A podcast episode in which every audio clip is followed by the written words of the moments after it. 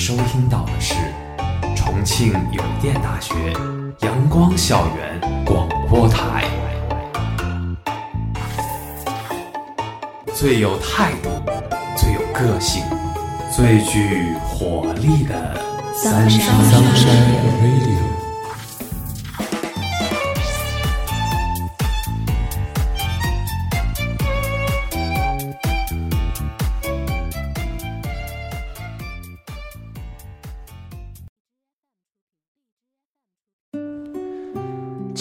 听众朋友们，大家中午好，欢迎收听今天的阳光校园广播台，我是主播简简，我是主播婷婷。我们今天的节目是《纵有疾风起，人生不言弃》。说起宫崎骏，我们脑海中会情不自禁地浮现起这些画面：雨中公交站旁大大的龙猫。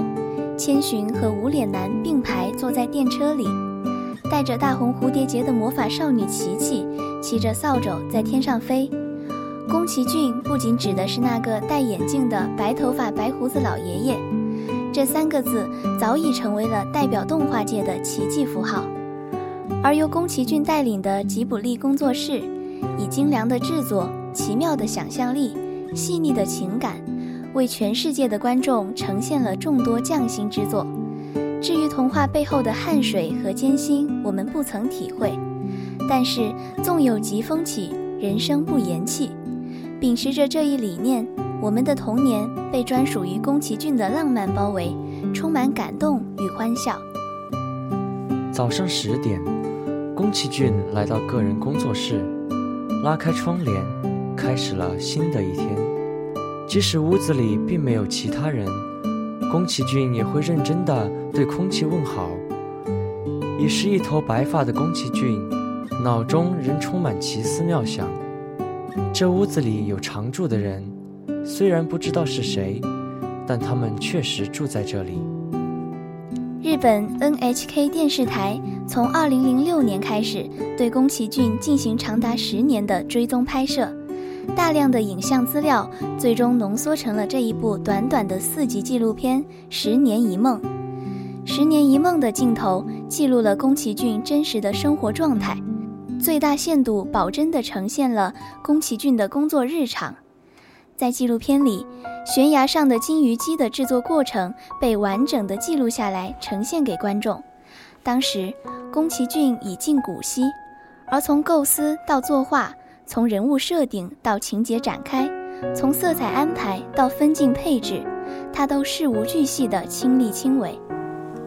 六十七岁的他，仍在不断地寻找着、探索着，在他奇异瑰丽的小世界里徜徉，只为将最完美的作品呈现出来。常规的动画电影一般是以编写剧本、完善情节作为开始。而宫崎骏却不依照这样的创作流程，他的灵感来源于视觉。也正出于这个原因，相比于情节本身，宫崎骏的作品更突出的特质是视觉呈现和情绪氛围的塑造。因此，以绘画作为中心，是宫崎骏的电影成功的秘诀。在悬崖上的金鱼姬开始制作之前。宫崎骏曾在英国伦敦的泰特美术馆看到了米莱斯的名画《奥菲利亚》。宫崎骏为这幅画精致瑰丽的细节描绘而震惊感动。因为这个契机，宫崎骏进一步强化了自己的理念：诚恳的匠心最有力量。于是，在这部作品中，宫崎骏决定删繁就简，摒弃电脑作画。而通过手绘的方式去展现画面的魅力。然而，在这部动画的制作之初，宫崎骏就遇到了困难，无法确定电影第一个场景的画面。宫崎骏认为，第一个场景奠定了整个故事的基调，甚至是电影的走向。所以，强迫症的他经过痛苦纠结的思索，无数次推翻自己的想法。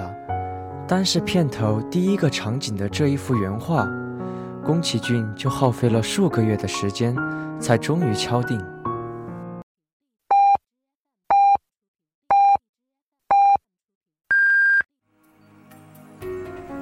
现在是北京时间正午十二点整，您收听到的是重庆邮电大学阳光校园广播台。悬崖上的金鱼姬从主角波妞的形象诞生开始，到最终成为完整的影片，宫崎骏经历了艰难的创作过程，挑战自己的灵感极限，与自己日渐衰老的身体对抗。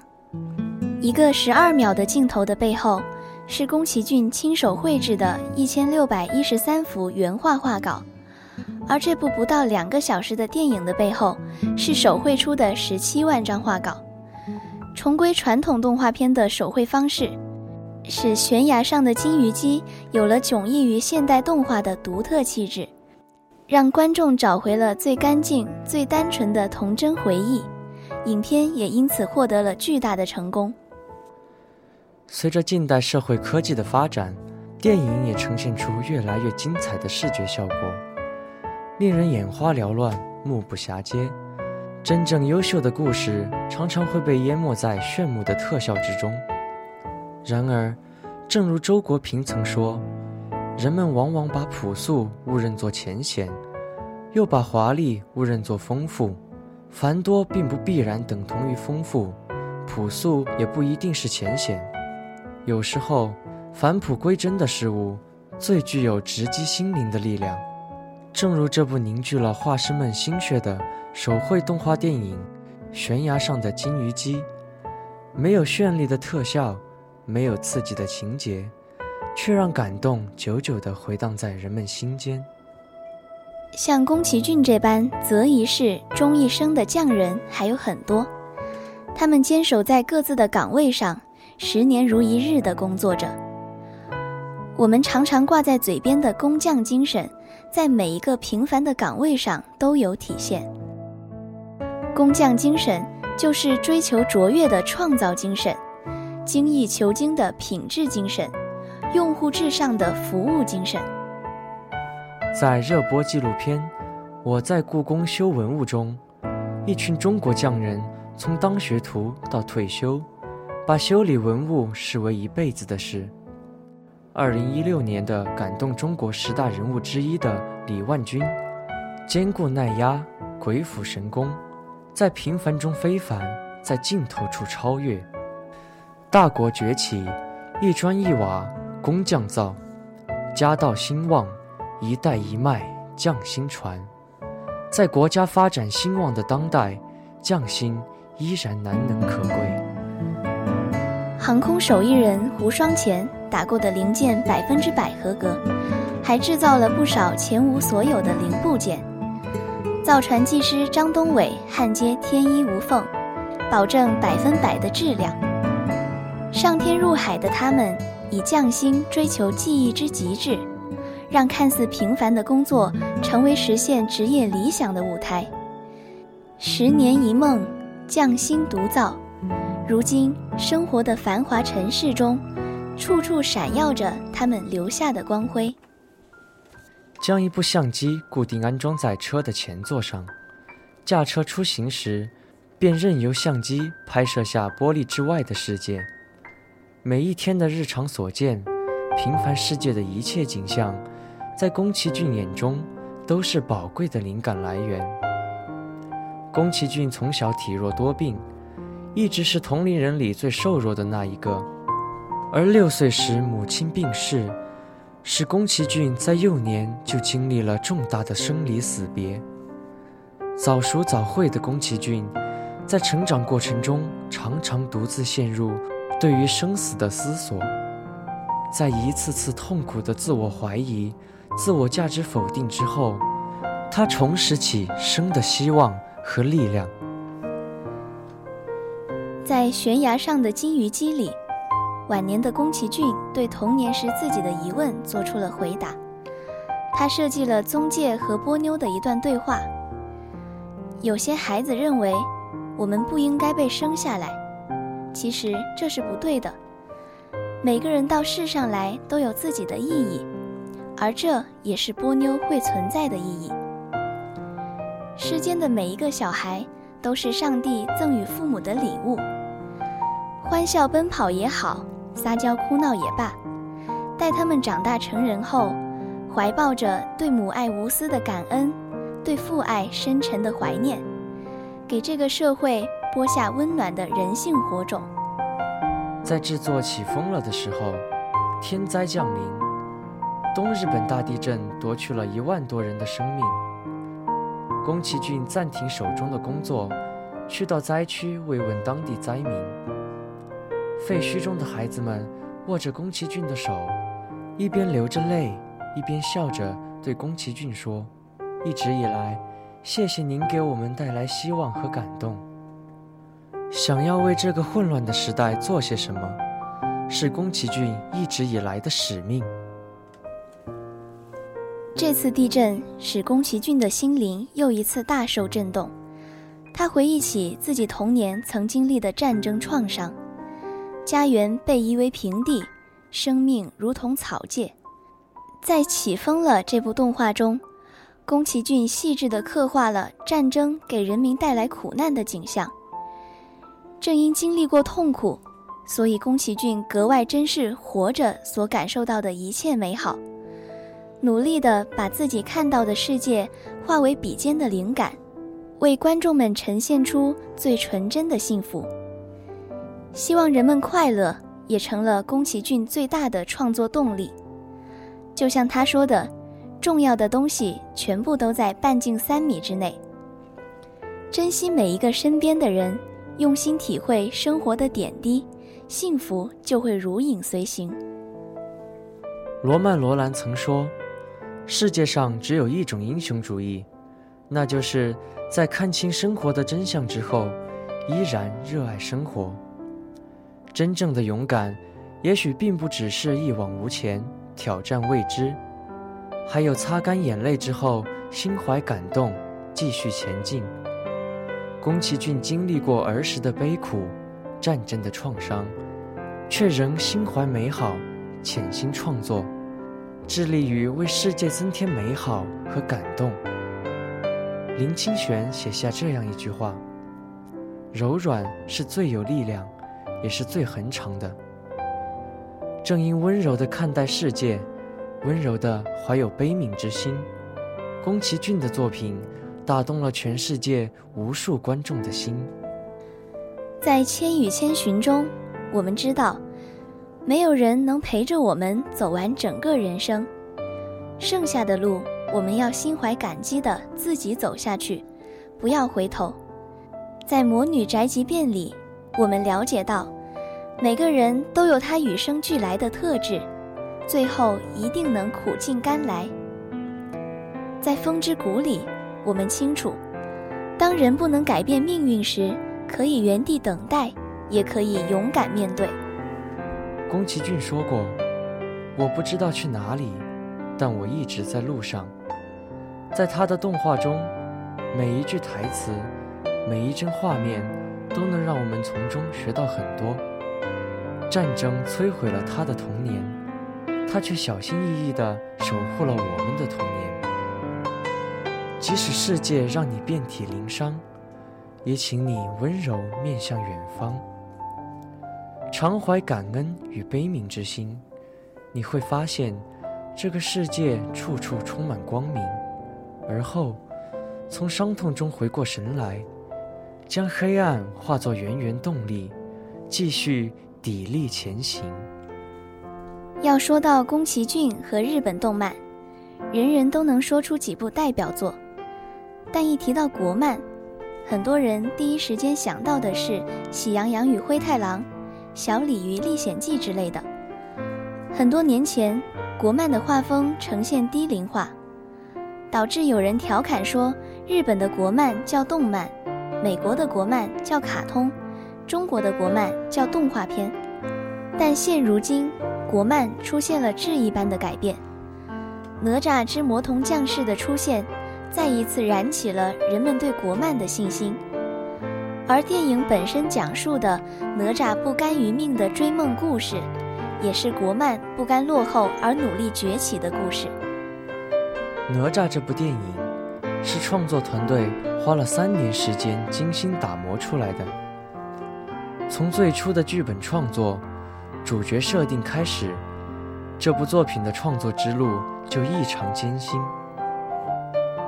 导演饺子表示，写这部电影剧本的过程是漫长而艰苦的死磕。为了讲好这个故事，他对剧本共做出六十六个版本的修改。哪吒的形象设计也经历了反复的修改讨论。团队画出了一百多个版本的草稿，最终挑出来的是这个最能颠覆形象、展现个性的坏小子。在配音上，哪吒的制作也一反常规，采用了先配音后制作的方式，将所有配音演员的表情采集到相应角色上，使角色表情与配音演员的配音表情保持一致。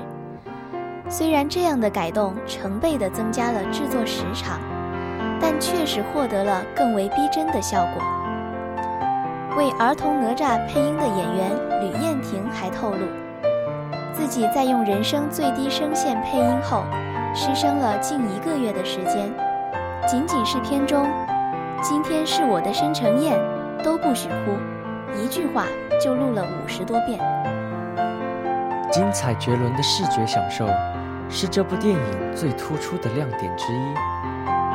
为了呈现出最完美的效果，最初全片的特效镜头就有一千三百一十八个。这些大量的特效镜头，动用了全国二十多个特效团队来协助完成。仅《山河设计图》中四人墙壁这个情景的草图，就花了两个多月的时间来绘制，许多场景。或许在影片中仅有几十秒的展现，但在背后，制作团队为其花费的精力和时间是难以计数的。每一个细节的精益求精，使哪吒成为国内首部在 Max 影院上映的国产动画电影。实际的创作更有许许多多不为人知的艰难故事。参与哪吒制作的工作人员超过一千六百人，人数位居国内动画电影制作前列。哪吒成功的背后，凝聚着全行业力量辛勤的付出。这一个个惊人的数字积累起来，搭建出了这一部成功的作品。在竞争激烈的电影市场中，匠心之作总能在大浪淘沙之中闪烁着魅力的光芒。收获观众的认可，也许与日漫比肩还需要些时日，但是一步步慢慢来，总会有收获。路遥曾写：“幻想容易，决断也容易。真正要把幻想和决断变为现实，却是无比困难。把幻想变为现实的过程。”总要经历常人所难以坚持的艰辛而漫长的过程。正是把每一笔线条、每一个细节、每一个画面都做到极致，国漫电影作品《哪吒之魔童降世》才把无数动画人的幻想变成了现实。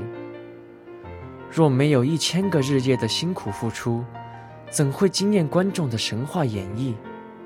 正是有这样一群。为艺术付出青春与热血的制作人，国漫才会如此承上启下，融合创新。提到动漫，再也不会有人只知道宫崎骏了。中国也正有一批为梦想不言弃的年轻人，热烈且野蛮地成长起来了。花甲之年，创作瓶颈，手绘画稿，多年坚持。宫崎骏和他的团队日复一日的伏案工作，只为了两个小时的精彩呈现。无数张废稿，无数个苦思冥想的深夜，灵感绽放的一瞬间，会不会感谢曾经那个从未说放弃的自己？即使人生要面对许许多多严峻的困难与挫折，也不要轻易的放弃。把荆棘当作铺满鲜花的原野，世界便再也没有什么能将我们打败。海顿墓地中有一句话：人在生活中，虽然会遇到各种困难，可没有一个人会因为小麻烦而放弃人生。如果人一辈子没有遇到任何麻烦和问题，那一生将过得平淡无奇，无聊至极。泰戈尔说：“世界以痛吻我，我却报之以歌。”我们要知道，世界如果没有这么多苦难，我们就不会得到成长；世界如果没有这么多苦难，我们就不会感受到。平淡而真挚的感情来之不易，所以我们应该感谢这世间的苦难，让我们活得更加无所畏惧。所以，无论这个世界对你怎样，都请你一如既往的努力、勇敢、充满希望。来人间的这一趟，一定要看看太阳。任何一份生命。都有它生长的创痛与成长的过程，但是每个不曾起舞的日子，都是对生命的辜负。成长最残酷的地方，不是走了歧路或被荆棘扎得遍体鳞伤，而是经历了这些后，我们还是要继续的往前走。等到实在撑不下去的时候。放一首贝多芬的《命运交响曲》，感受一个双耳失聪的音乐家的呐喊。走进北京的地坛，拂过微扬的柳梢，想象双腿瘫痪的年轻人是怎样坚持他的写作路程。再抬头看看天上的星星吧，那是多少为了梦想。不轻言放弃的人心中的慰藉。人生的很多事情，不是看到希望才去坚持，而是因为坚持才会看到希望。也不是所有的坚持都有结果，但总有一些坚持，能从冰封的土地里培育出十万朵怒放的蔷薇。在我们眼中。仿佛不可能完成的事，也是因为坚持而获得惊喜的结果。在人生的不同阶段，我们可能会怀揣着不同的梦想，但一蹴而就终会一事无成。只有坚定前行，才能得到理想人生。就算失败，也会欣慰的感叹：至少我努力过。至少没给青春留下一个不敢尝试的遗憾。奋斗在求学路上，一遍又一遍修改的结论，一张又一张废弃的画稿，一个又一个失败的竞赛，压力与理想交织。我们从梦境中惊醒，无数次想过放弃。但回想那个蝉鸣声声的夏天，黑板上沙沙的粉笔声，广播里听到滚瓜烂熟的注意事项，是坚持让我们站上更高的山峰。于是，我们停止了抱怨，在清晨背诵单词，在午后埋头刷题，又在深夜离开教室。在十几二十岁的年纪里，就算逆风而行，也能绽放少年人的光彩。奔走在工作岗位上，同事的冷嘲热讽，领导的不屑一顾，远在异乡打拼的无人倾诉，汇聚起一种难以言喻的孤独感。但父母殷切的期望还在耳边回响。我们未来人生的梦想，也需要现实为依靠。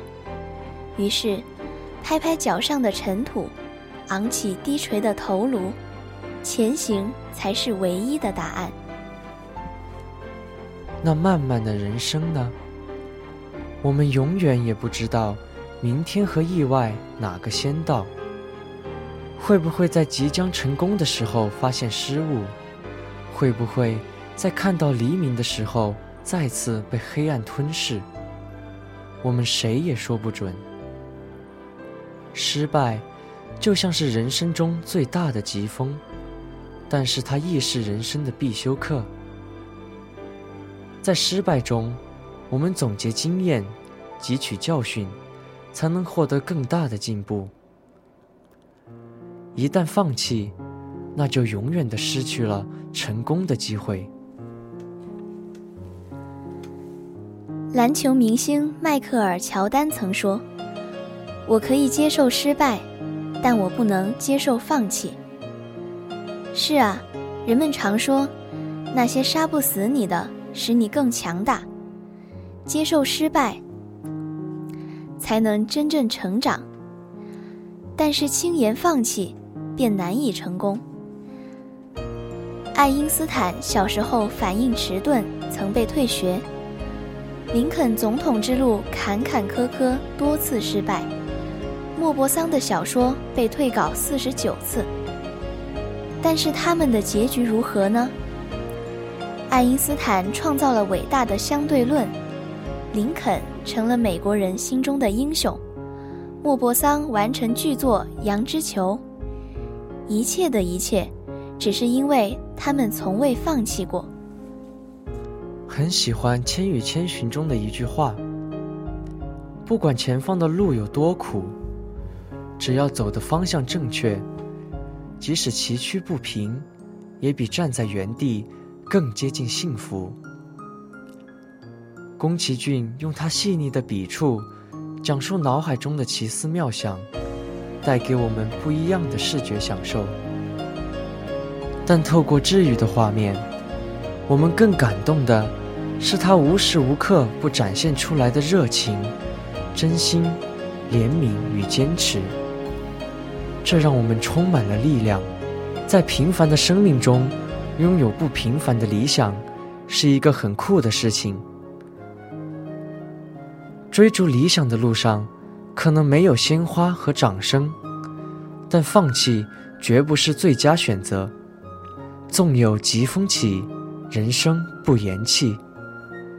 有人历经千难万险到达山顶，有人磕磕绊绊的实现梦想，有人咬紧牙关，只是为了存活下来。但我们，谁又能定义不言弃的分量呢？今天的节目到这里就结束了，我是主播婷婷，我是主播简简。如果你想收听我们的更多节目，欢迎在荔枝搜索电台“重庆邮电大学阳光校园广播台”。如果你有好的意见或者建议，可以在新浪微博搜索“重庆邮电大学阳光校园广播台”，或者关注我们的官方微信公众号“重邮阳光校广”。重庆邮电大学阳光校园广播台。更多精彩等你来。